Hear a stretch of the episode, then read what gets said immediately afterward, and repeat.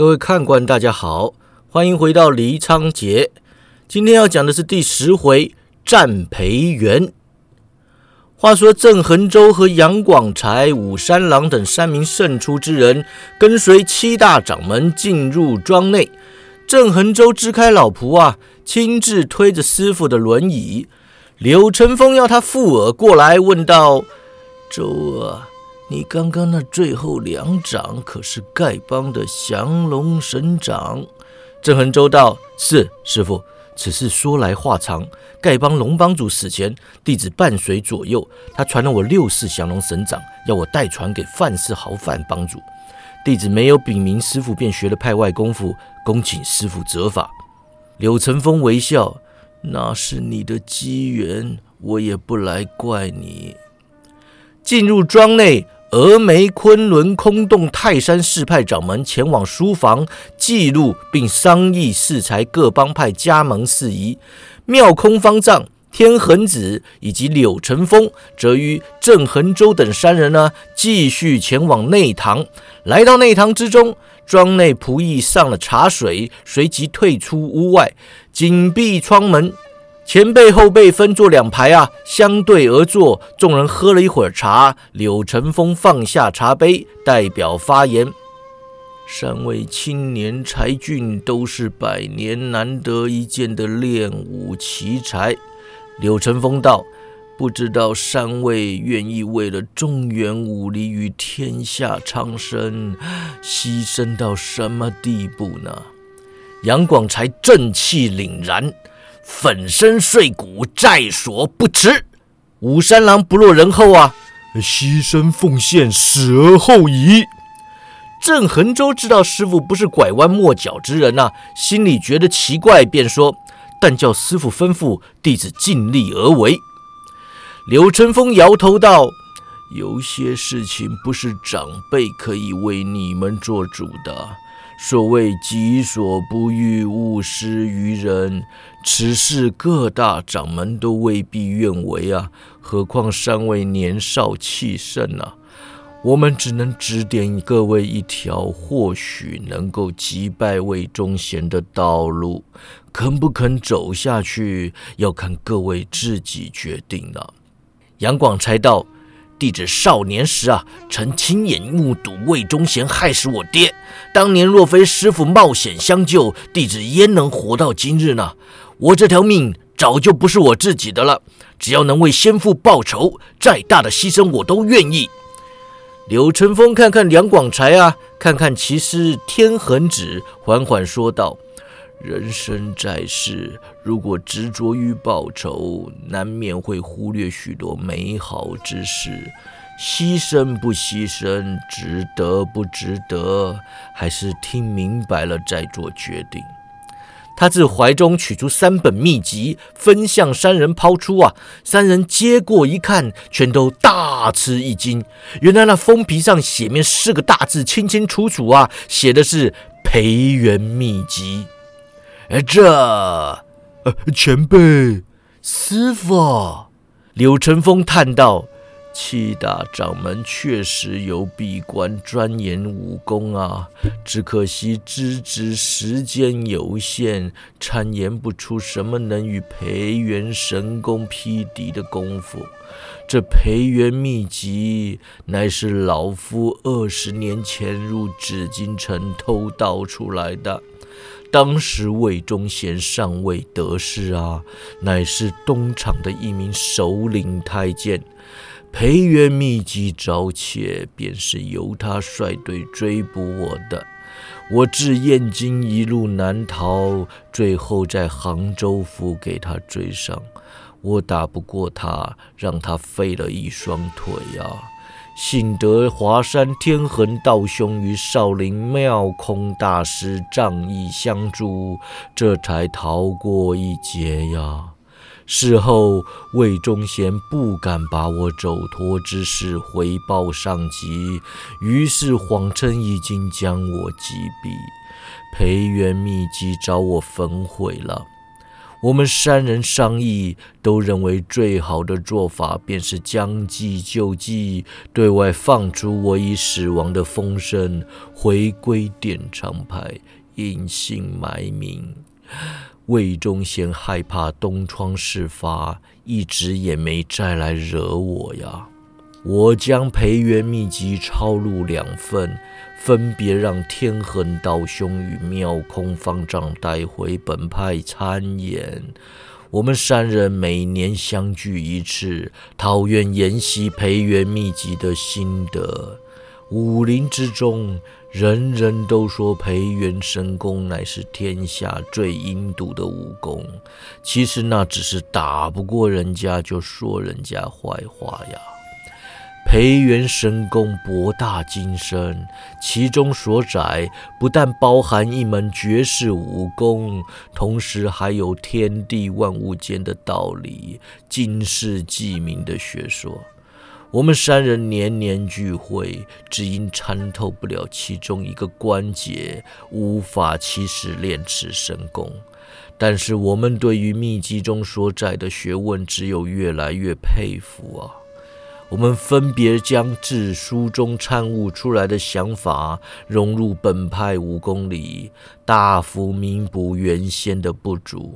这几年来，少林、华山、点苍山派弟子能够独步武林，无往不利，跟着培元秘籍有很大关系。郑恒洲心下揣揣，举手问道：“师傅。”你们所参不透的关节是？武三郎也问啊，前辈，江湖盛传，呃呃，那个杨广才道，弟子也曾听说过一些风声啊。柳成风点头啊，是江湖传说没有错。这培元神功啊，得是太监才能练。三名青年才俊同时倒抽一口凉气啊。柳成风一摆手，想要练此神功，便得引刀自宫。妙空方丈双手合十，念道：“阿弥陀佛。”吴三郎支支吾吾道：“呃，这个，呃呃，晚辈才刚新婚啊，我我们武家一指单传呐，我我爹指望着抱孙子呀。”郑恒洲愣愣望向师傅啊。呃，师傅啊，你这是叫我绝后啊？刘成风百般无奈啊，我早就叫你不要来了嘛。杨广才就看向天恒子问说：“师傅，你怎么没叫我不要来呀？”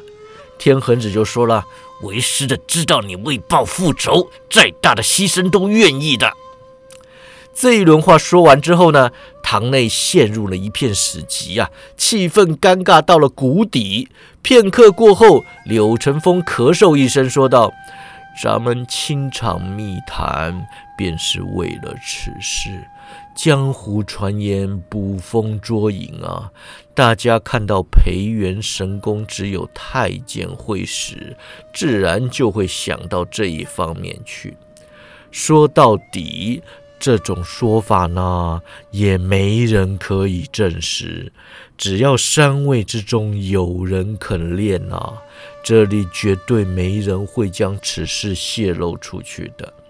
咱们三个老家伙是在此为天下苍生请命啊！三位若是顾全大局，那便……呃，那便……哎，他说到后来啊，吞吞吐吐，实在是因为这种请求连他自己都开不了口啊。从前柳成风与郑恒洲情同父子，师徒之间感情融洽，说话也有点没大没小的。其后为了设立掌门之事，交恶决裂啊。郑恒洲一直深感对不起师傅，每当想起师傅，总是伤感遗憾。今日再度相逢啊，突然听见师傅提出这种荒唐要求啊，忍不住故态复萌了起来。他说：“师傅啊。”徒儿不孝，斗胆，请问啊，你们三位为什么不自己练练呢？阿弥陀佛，这妙妙空大师就说了：“郑少侠，不是我们不肯练，实在是这培元神功一练下去啊，总得要个一二十年才有所成，到时候只怕咱们三人都做古了。郑恒州道：“哎，大师说笑话吧？少林高深，内力深厚啊，活个一百几十岁的大有人在啊！大师再练个三四十年都不是问题。”天恒子恼羞成怒啊！郑恒州，你目无尊长！柳成风一搭天恒子，摇头道：“道兄啊，毕竟是咱们要求的过于无理啦。”弟子们一时难以接受，也不要太苛责他们了。郑恒洲心下苦恼啊，揉着自己的太阳穴，寻思道：“至公之事荒谬无聊，我是绝对不会去攻的。这两位仁兄不知道有没有兴趣啊？”眼下讲这个徒真烦恼，还是先岔开话头为上。于是就问道：“师傅，这培元秘籍究竟是什么人做的？”柳成风道。秘籍首章便有记载，此书乃是万历初年提督东厂冯保所作。郑恒洲常听刘敬先讲述朝廷议事啊，冯保的名头他倒也曾听过。冯保此人在嘉庆年间便任秉笔太监，隆庆年间呢出任提督东厂。穆宗驾崩后，冯保假传遗诏。隔曾与司礼监同受顾命，与高拱同为顾命大臣啊。其后与万历民府张居正联手铲除高拱。张居正改革朝政，实施一条鞭法，对万历初年的中兴盛世贡献良多。然而此人品性不佳。贪污纳贿，与冯保同流合污。当年的御史呢，人人都想参奏他们，只是张居正甚得太后与神宗宠幸啊，是以无人能动。张居正死后，冯保力招江西道御史，弹劾十二条大罪。神宗隐忍冯保已久啊，文奏大悦啊，降旨抄家。此后，各方御史连番上奏，群起攻讦张冯二人呐。冯保被捕下狱，最后死于狱中。郑恒州道：“师傅，你说培元秘籍博大精深，但是太监冯保贪赌腐败，恶名远播，实在不像是能够做出这种学问之人呐。”柳成风道。培元秘籍乃是冯宝锒铛入狱、大彻大悟之后写下的著作，其后如何流入东厂手中，那又不得而知啦。闲话说过，众人再度沉默啊。柳成风见大家无话好说，便道：“此事关系各位一生，自然不可轻易决定啊。”这三本秘籍，此后便交由三位保管。练与不练，也不是我们这些做师傅的可以代为决定的。各位天赋异禀，即便不练，也可治秘籍中记载的学问。获益良多，便请三位在孤帆庄盘旋几天，由老夫三人分别开堂授课。日后能够领悟多少，便看各位造化了。柳成风请三人翻开秘籍啊，当场便开始讲课了起来。三名前辈早已商议妥当，依照个人领悟不同呢，由柳成风主讲内功，天恒子主讲招式，妙空方丈则讲述人生道理。当晚第一堂课乃是总论啊，由三人同班授课，一讲起来便是一个多时辰，讲完出来已是亥末子初。宋百成等在厅外，见六人终于下课了，立刻吩咐下人热菜，又摆了一桌宵夜。各门各派的群豪早已散了，便连其余四代门派的掌门也都各自带领弟子离庄。偌大一座庭院，冷冷清清，只剩下孤帆庄的下人以及华山弟子还在忙着收拾酒席桌椅啊。天恒子问起黑龙门人，宋百成说已经盘问过了。师兄，我将他们通通关在东乡，宋百成道：“我亲自审问东厂与黑龙门究竟有何勾结，但是他们都不肯说。”那些贱骨头不打怎么肯说呀？天恒子道：“你打了他们没有啊？”小弟只有稍加惩戒，一切还等师兄定夺。天恒子大声道：“啊，跟他们客气什么呀？你就先拔了他们的指甲。”妙空方丈何时道：“阿弥陀佛。”天恒子唉声叹气呀：“哎，忘了方丈大师还在此啊！呃，此事明天再说吧。”善哉善哉。正说着呢。一名华山弟子神色惊慌，闯入外厅，直接冲到天恒子面前呢，呈上一张名帖，说道：“师师师师师傅，呃东厂铁拜。”众人大吃一惊啊！天恒子接过拜帖，问道：“来的是什么人呐？”华山弟子道：“一名老者孤孤孤身前来，没报姓名啊，直接叫我呈上拜帖。”天恒子翻开拜帖，深吸一大口气呀！众人上前观看，尽皆冷汗直流。只见那拜帖上便只一个名字，写道：“亲赐故命元臣九千岁司礼监秉笔太监提督东厂魏忠贤。”天恒子僵立原地，刘成风瘫回轮椅，妙空方丈。阿弥陀佛！郑恒洲轻呼一声啊，杨广才浑身发抖，武三郎双腿一软，摔倒在椅子上。天恒子沉吟片刻，说道：“百成，你带三位少侠先至后院的地道离开。”转向华山弟子，去请魏公公进来。武三郎连忙跟着宋百成往后院走去啊。杨广才望着前门，迟疑片刻，转身也走了进去。郑恒洲站在师傅身后，毫不移动脚步啊。宋百成回头叫他，他知道那本秘籍我是打死也不会练的。前辈带他们两位先走吧。随即呢，低头对师傅说：“师傅，这些年来弟子不能在你老人家身边服侍，今日就让我留下来为尽绵力。”柳成风熟知大弟子的个性啊，知道硬赶是赶不走他的，只好说道：“万一情况不对啊，可得见机行事。”华山弟子奔过前院，打开庄门，门外走来一个花胡子老者，身穿寻常华服，打扮的像是有钱员外啊。众人站在前厅门内，动也不动地看着魏忠贤慢慢走过庭院，穿越擂台，跨过门槛儿，来到众人之前。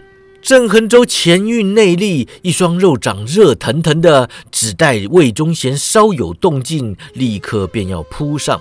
柳成风感到耳后传来一股热风啊，反手拍拍徒弟的手背，要他稍安勿躁。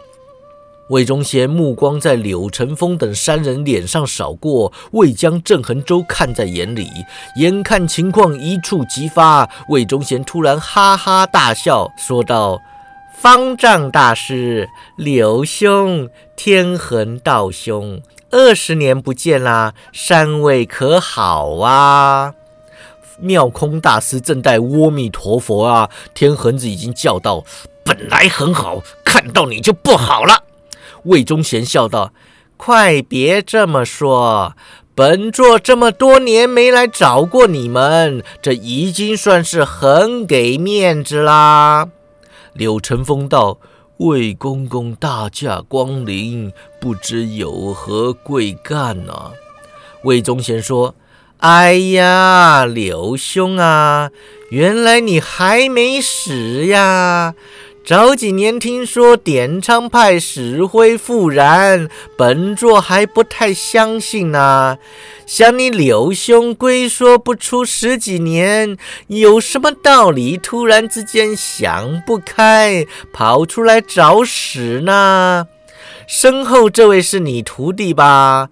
是暴雨狂杀柳前真，还是那书生剑毛笃信啊？他是本派大弟子郑恒州啊，原来是郑捕头。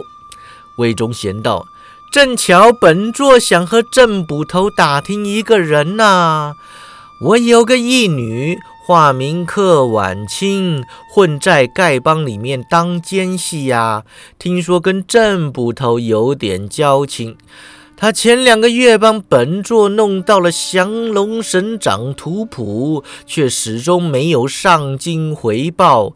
郑捕头可知道小女去哪了呀？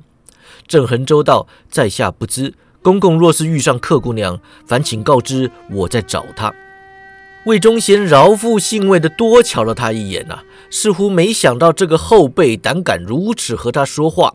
他不再理会郑恒州，转向天恒子等三人说道：“老朋友啦，不请我进去坐坐吗？”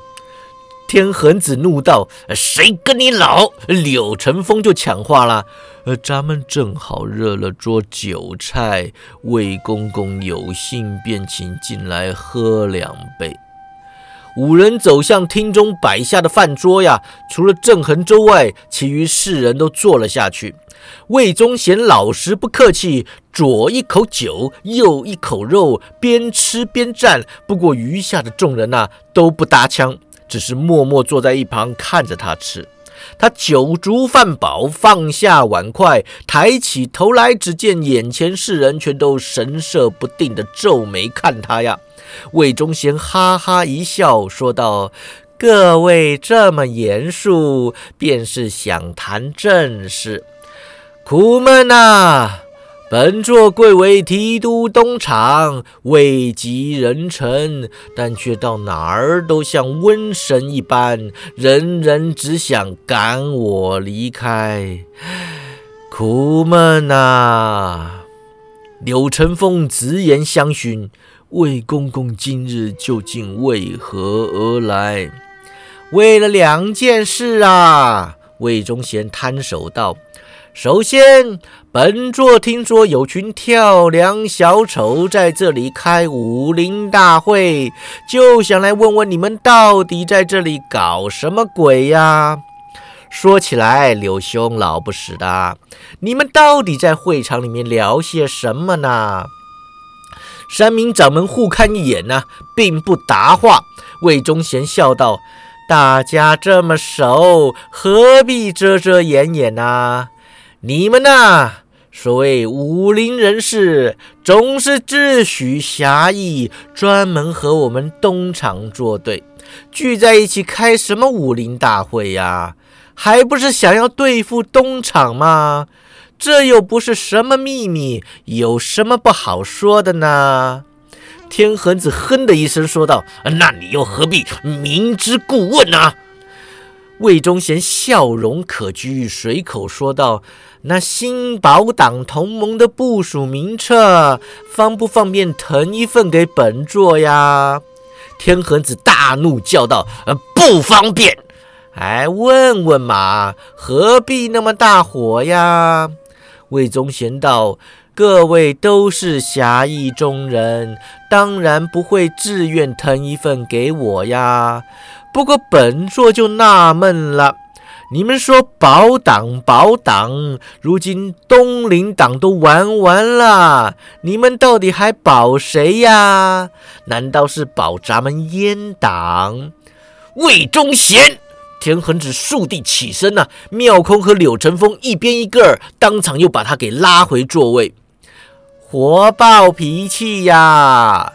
魏忠贤道：“这么多年了，天恒道兄还是没有半点长进。”柳成风就问了：“魏公公说还有一件事情，哎，差点忘了。”魏忠贤道。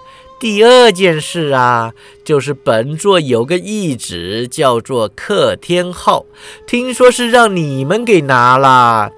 小孩子啊不懂事，本座想请各位看我面子啊，这就放了他吧。柳成风不做回答呀，只是问道。令公子于两年前辞去东厂千户，下落不明。不料今日却带了辽东黑龙门的人出现在武林大会里，还学了一身黑龙门功夫。魏公公可知道这究竟是怎么回事？此事说来惭愧呀，都怪本座管教无方。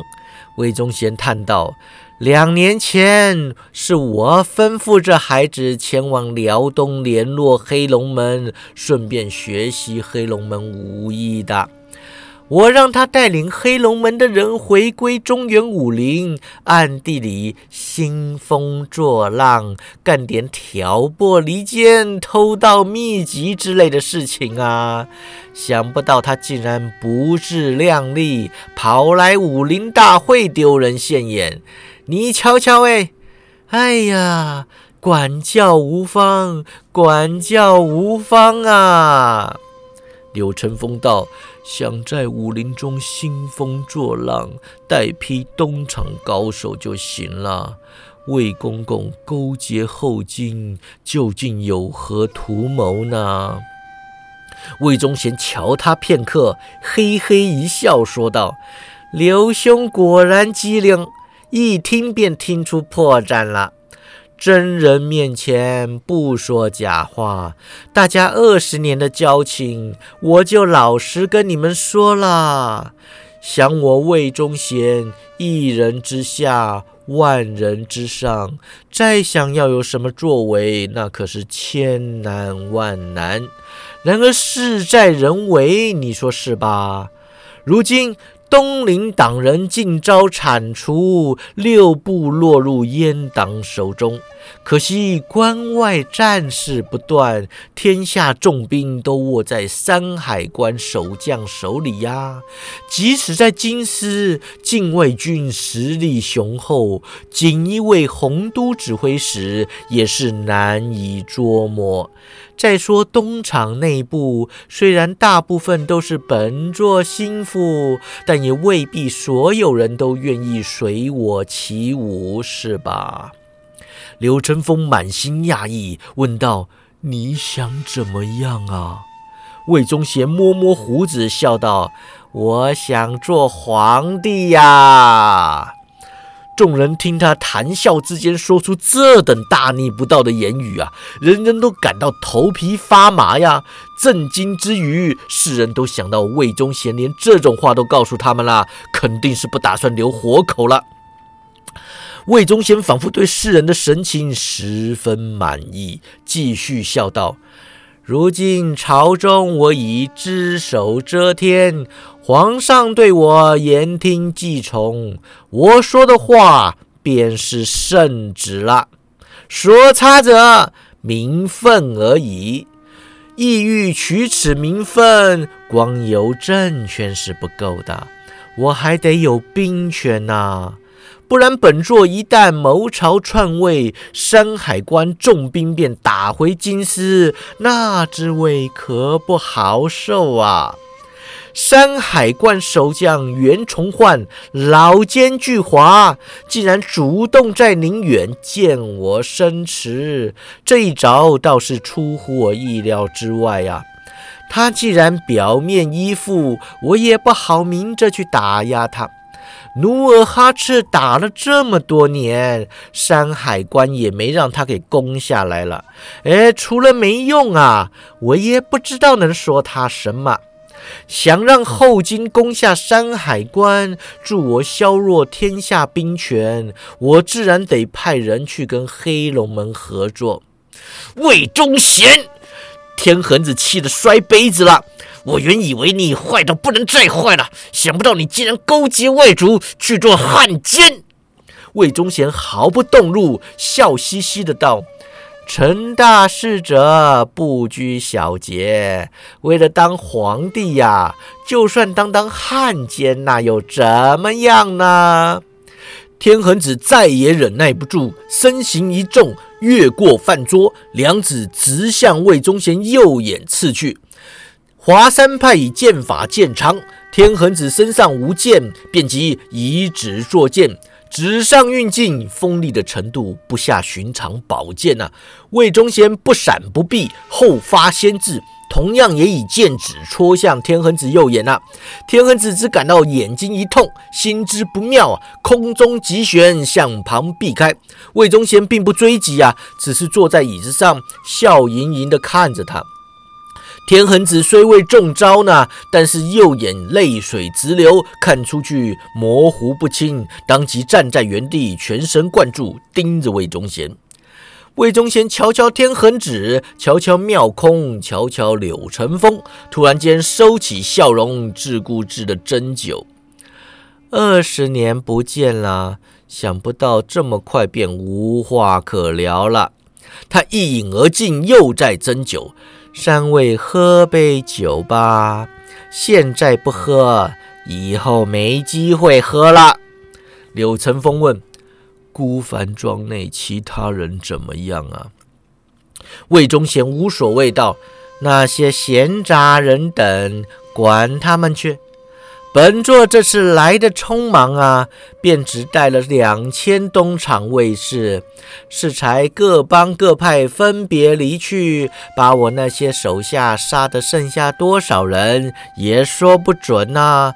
你爱叫那些闲杂人等出去闯闯，便叫他们出去闯闯，说不定我的手下一不留神呐，便能走脱几人也未可知。柳成风道：“周啊，郑恒周低头抱拳，弟子在。出去闯闯。”郑恒周大愣：“师傅！”却听魏忠贤道：“哎，郑捕头算不上是闲杂人等，还是留下来吧。我那义女从前最是听话了，这回却不晓得着了什么魔呀。”竟然不肯回家！我瞧郑捕头一表人才，说不定得要着落在你身上，引出小女呀！郑恒州瞪视魏忠贤，不发一言。阿弥陀佛！妙空大师终于开口了：“魏施主想怎么样？这便话下道来。”魏忠贤对着妙空比出大拇指啊！本座便是佩服方丈大师这一点呐，一句废话也不多说。二十年前，若非大师什么也没说，便在本座背上拍了这一掌啊，今天咱们也不用在这里说这么多了。这样吧，今天啊，你们只要打赢了本座，本座立刻撤除兵马，离开孤帆庄，顺便呢。连被抓来的那些江湖人物一股脑儿都还给你们，够便宜了吧？妙空问：“那要是我们输了呢？”啊，那小娥和他那些朋友啊，以及这位郑捕头，本座就带走啦。魏忠贤道：“你们三个老不死的，就留在这里葬身火海吧。”柳成风问。你想怎么打呀？魏忠贤道：“本来嘛，以三位的身份地位，自当是与我单打独斗。不过以三位的品行修养来看呐，要你们单打独斗是不可能的啦。干脆一点，一起上吧。”郑恒洲想起当日范世豪虽让曹文兴的培元神功打成重伤啊，但却也以降龙神掌破了他的培元镜。自己的降龙神掌当然是破不了魏忠贤的神功啊，但想若能稍微消耗对方的寒劲，为三位师长增添一点胜算也是好的。他主意一定，当即步出轮椅之后说道：“师傅，让弟子来打头阵。”魏忠贤笑的是合不拢嘴啊，指着郑恒洲就说：“ 嘿嘿，孝顺呐！”柳成风还来不及出言阻止，郑恒洲已经拍出一掌，潜龙勿用。魏忠贤左手轻抬，刚猛无比的降龙神掌竟给引向一旁啊！郑恒洲收拾不住，向前扑出，当场将旁边一张椅子击得粉碎。魏忠贤扬起眉毛，神色讶异，说道。你这是降龙神掌啊！怕了！郑恒洲高高跃起，居高临下，使出一招飞龙在天呐，以雷霆万钧之势直击而下。魏忠贤冷笑道：“差得远啦！说完，一掌擎天，寒气逼人，双掌尚未交集啊，郑恒洲已如坠入冰窖一般。突然间，鞋里冒出一股绵劲，将郑恒洲卷向一旁啊，险险避开裴元长。郑恒洲只觉天旋地转，气血汹涌，站定了一看，救走自己的却是天恒子。天恒子道：“呆着别动，少丢人现眼了。”随即拔下挂在墙上的长剑啊，化作一道长虹扑向魏忠贤。魏忠贤向旁一踏，避开剑锋，跟着左手探出，意欲夺剑。天黑子不闪不避，抖开长剑，挑向魏忠贤胸口三大要穴。魏忠贤左脚踢出，攻其下体。天恒子不带招式用脑，回剑削他的小腿呀。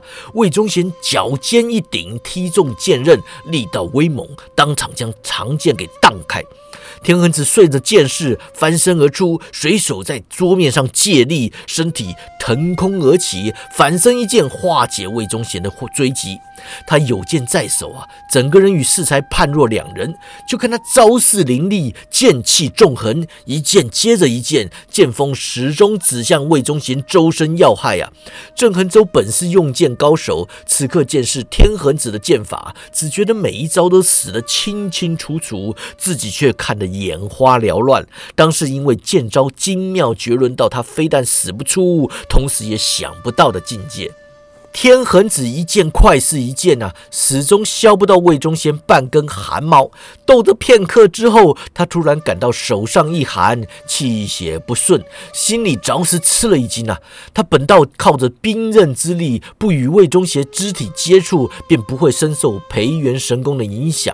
如今看来，即使只是在他身边缠斗啊，培元寒劲也会趁隙而入。他心神一分，败相立成，魏忠贤荡开。开他的长剑，一掌击向他的胸口。忽见黄影一闪，妙空大师已经来到眼前。就看他出掌奇快，攻向魏忠贤不得不救之处啊！魏忠贤哈哈一笑，转身应付妙空的掌法。妙空不欲与他正面对掌啊，登时展开身法游斗，同时呢，双掌一翻，化为四掌，再翻八掌，连三翻。化为十六掌，使出少林千叶手啊，同时攻向魏忠贤身上十六处要害。魏忠贤神色一凛，双掌迎上，就听见啪啪啪啪十六连响，将妙空大师十六下攻势尽数挡下。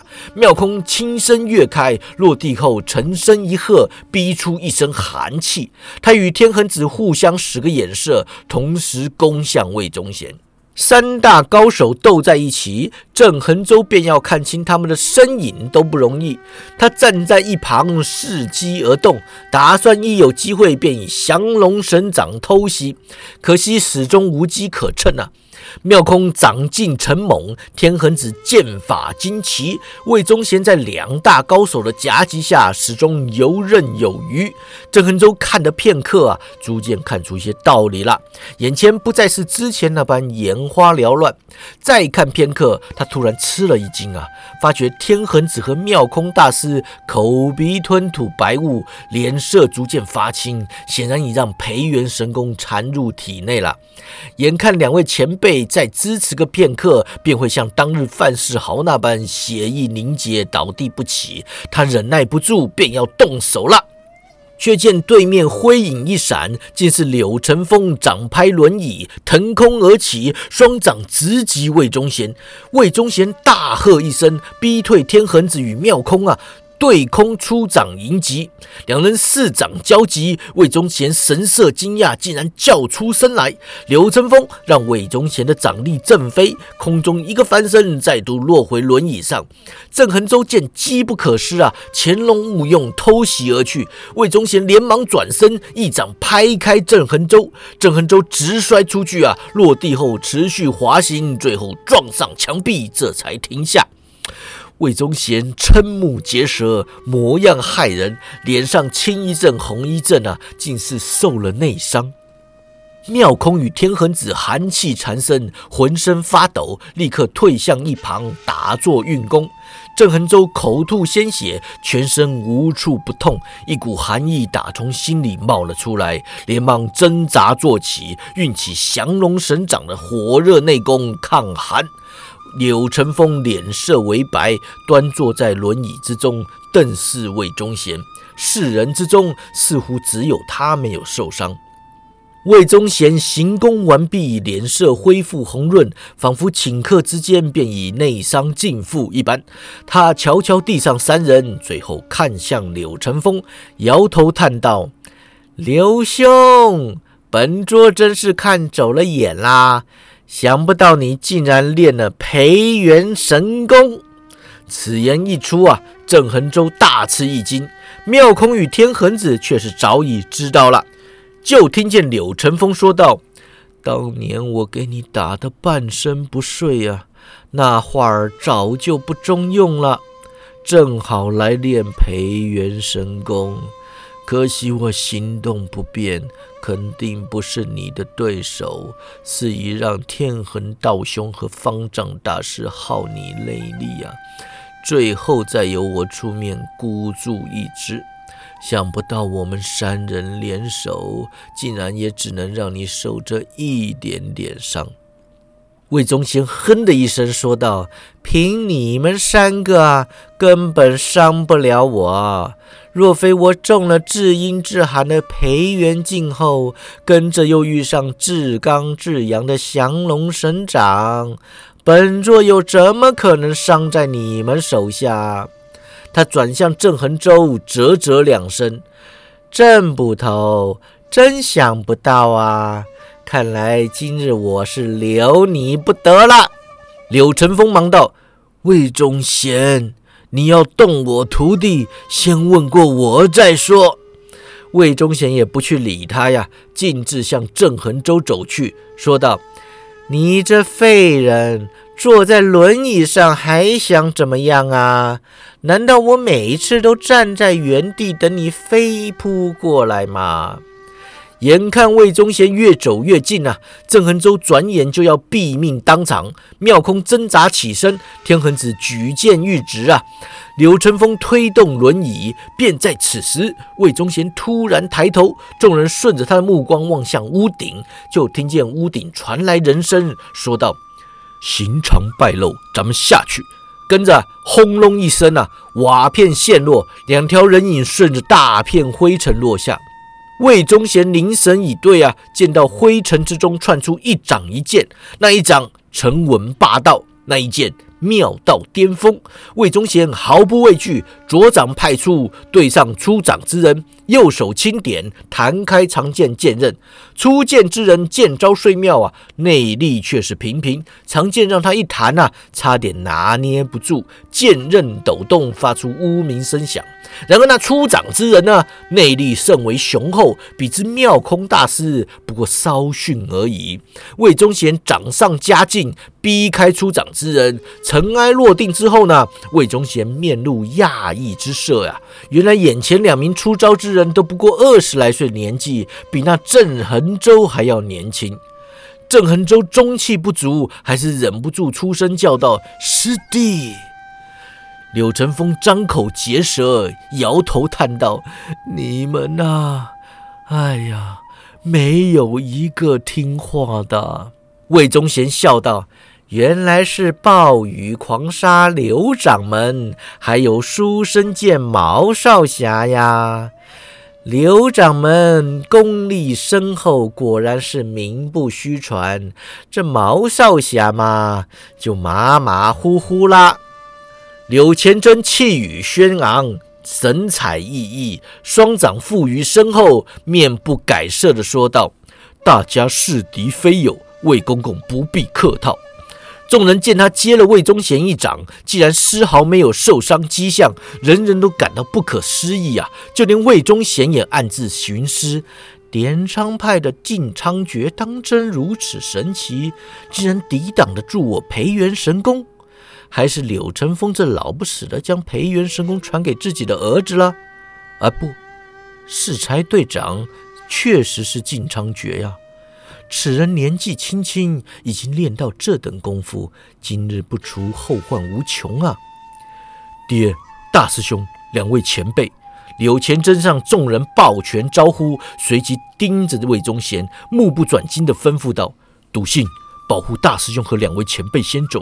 魏忠贤交给爹和我应付便是。”毛笃信走过去扶妙空和天恒子啊，郑恒洲却急着叫道：“二师弟，你和师傅打不过他的，不可无谓牺牲。”柳千真却不理他，对柳成风道：“爹，我早就说过了，功夫是看人用的。”不是非得要练培元神功才能打赢培元神功。魏忠贤冷笑一声：“小子，大言不惭，这种话呀，等打赢了我再说嘛。”柳成风心里激动啊，只能说道：“孩子啊，你我父子联手，还是输多赢少啊。”柳成风道：“爹。”咱们父子连心，输赢什么的也不必放在心上。今日让你知道，孩儿少年风流，早在凤阳府育有一子，现已托孤给笃信师弟。柳家有后，咱们父子也无需牵挂的了。魏忠贤大喝一声：“哎，废话真多呀！”朝向柳千真主动进招啊！柳千真不再言语，施展狂杀掌法，专心应敌。柳成风推动轮椅，伺机晋级。郑恒洲不愿抛下师傅和师弟啊，奋力起身，又要上前帮忙。毛笃信过去拉他呀，朝向后院便走。郑恒洲还在挣扎，毛笃信回过头来，目光含泪说道：“大师兄，不可让二师兄和师傅无谓牺牲啊！”郑恒洲身受重伤，定力不足，泪流满面呐，只让毛笃信牵着行走，气道：“师弟、师傅他们，我们不能。”毛笃信忍住伤心，拉着郑恒洲步入内堂，与两位前辈会合后，朝向后院走去。天恒子与妙空方丈互相扶持，在前领路，前往后院密道。那密道位于一座假山之后啊。世人转过假山，只见一人坐在密道口外的大石上，脚边躺着孤帆庄主宋百成，瞧模样是已经死了。天恒子认出对方，当下提起内袭，高举长剑，说道：“曹文兴，你这阴狗，杀我师弟，我要你偿命！”曹文兴站起身来，冷笑一声：“天恒子，你这没出息的东西，打不过魏公公就想要逃啊！我宰了你再逃不迟。”说完呢，长剑挥洒，砍了过去。妙空大师拉过毛笃信，说道：“你们先走，我们随后就来。”郑恒洲一拉方丈手腕啊，急着道：“方丈大师！”妙空反手一甩：“阿弥陀佛，少侠不必担心，少林、华山两派不会任人欺负。”说完，展开金刚掌，呼啸一声啊，加入战团。毛笃信搀着郑恒洲，矮身至假山洞口走了进去啊。他们步下台阶，点燃墙壁上的一支火把，顺着地道行走，行了半里有余，隐约见到前方洒落月光。毛笃信熄了火把，继续前进，爬出洞口，四下张望，附近杂草丛生，不至于让人发现啊。他扶起郑恒洲，隐身草丛之中，缓缓前行，来到草丛边缘。郑恒洲闻到空气中一丝硝烟气味啊，连忙扯下毛笃信，两人趴在地上，就着杂草查看远方的景象。只见前面一块空地，再过去是一片树林，空地上隐约可见片片血迹，月光下看来格外诡异。郑恒洲低声道：“魏忠贤调了神机营把守此地，此路不通，先回头。”两人转回草丛啊，没走几步，发现草上有血。他们顺着血迹过去呢，发现地上有具尸首，认出来是武三郎。郑恒洲矮身查看呐，见他胸口多了三颗血洞，是让神机营的火枪打出来的。他又摸索片刻啊，搜出一本培元秘籍，随即毛笃信继续前进。走得片刻，郑恒洲浑身发冷，举步维艰呐。毛笃信干脆将他背在身上。大师兄，时间紧迫，容不得咱们偷偷摸摸的了，挑个方向，这就硬闯了吧。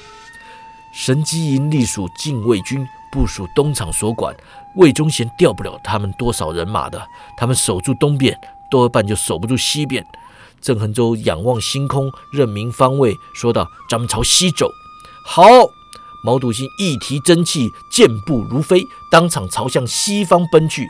这一奔跑，掩不住行舟啊！四周的伏兵立刻行动。毛笃信奔行甚速，苏明东厂番子还来不及赶到他们面前，便给抛到脑后。耳听破风升起，毛笃信长剑出鞘，足下不停，将射来的暗器尽数击落。